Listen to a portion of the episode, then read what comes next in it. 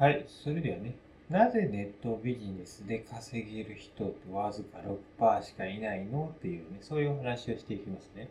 うん。で、これね、あの、よく言われるんですけど、月収5000円以上っていうふうにね、あの、そういう、まあ、基準、基準にしてるって言ったらおかしいですけどね。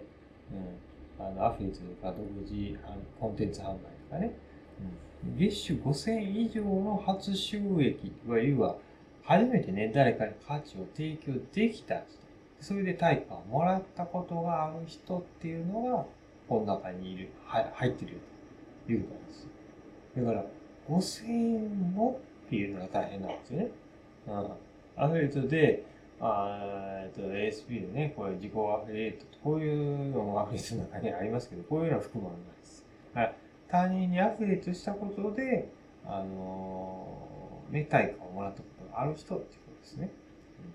で、あの、なんだろうな、全体をちょっと俯瞰してみると、これ、俺ね、絵にしてあげた方が分かりやすかったかもしれないですけど、上位1%っていうのは月収1000万を超えてる人ね。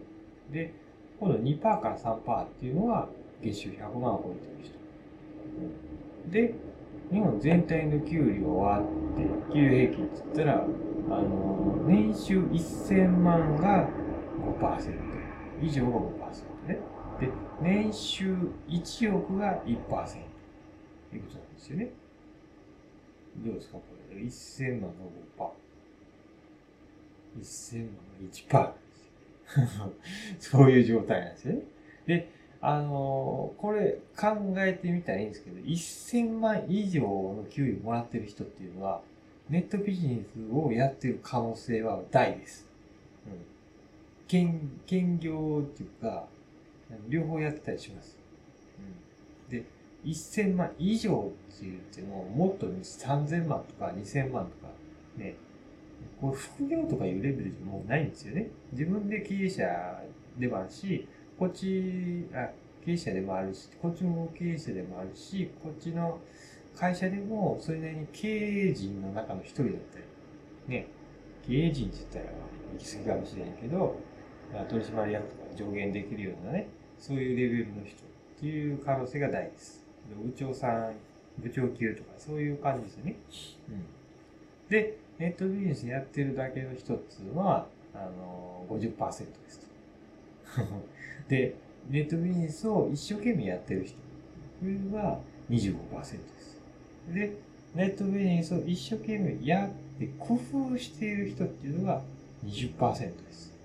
で、こういう感じなんですよ。やってるだけ50%で、一生懸命やってる人は25%いて、ビジネスをその工夫している人っていうのは20%です。ね。なかなかの比率ですよね。こういう感じになってしまう。円高が50%だから25%が入って20%が入ってっていう感じですね。うん。で、どれだけだからね、知識、あの、戦略に自己投資しているか。か工夫してる人にこれをね、やってると思うんですよ。これの度合いが高い。一生懸命やってる人も投資はしてるかもしれんけど、工夫するたびにこういうところを一生懸命ね、戦略を学んでる人が多いと思うんですよ。こちらね。はい。戦略の教材って高いんでね、うん、僕も、あの、買ってますけどね、うん、過去に。電話貼ります。はい。で、メンターはいんのかいって言って、コンサルを受けてる人もいると思うんですけどね。メンターはいるのかって稼げないんだったらメンターをつけないといけないんですよ。ね、オンラインでまあ教材買うにしても、なんか、なんだろうな。テックキャンプみたいな、そういう感じのスクールね。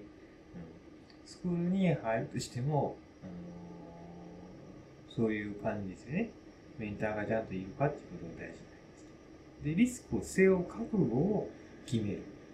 ね、就職を捨てるとか退職するとか、リアルなね、つながりを一旦全部捨てると。うん、で、ネットビジネスに1日12時間以上避けると。まあ、最低でも10時間ですね。うん。以上は差がないと、あのこの上から下へね、どんどんどんどんパーセンテージ減ってますけどね、こういうところの中には入れないよと。うん。最低でもここの中にはね、いないといけないんでね、成功しようと思うとね、事実しようと思うとね、うん、工夫力っていうのを聞いてくるんでね。うん、で、まあ、これを僕は1年間やりましたからね。で、上位数パーセントにあの入るためには、こういうふうなことをやらんといかんよと。僕だからまあここら辺なんでね、うん、これとこれの間ぐらいをしてるんでね、うん、はい。もうちょっと頑張らないといかんよねっていう僕自身にも言えることですけどね。あなたも、あの、これを聞いてね、こういう、あの、業界の勢力図、勢力図っておかしいですけどね、こういう感じの状態になってんだよっていう認識をね、持っといてほしい。あの、テクニックをね、あの、勉強して、あの、やっていきたいっていう人は多いんですけどね、こういう全体俯瞰をね、どういう市場の中に自分がいるのかっていうことを把握するっていうことが大事になってきます。これも一応戦略のね、一つだったりしますからね、全体像を見るっていう一つでもあったりしますよね。うん。では、市場感っていうふうな、考え方を今回ね、えー、お話ししておきました。まあ、これすごいですよね。うん。じーっと眺めてみてください。う、なんか、すこ、どこにいるんだろうとか言ってね、いくつでした。うん、だから、頑張ってる人は本当にね、あの、覚悟をしてやってるんでね、あなたも覚悟をちゃんと決めてやっていく必要がありますよっていうお話でした。はい。最後までご視聴いただきありがとうございます。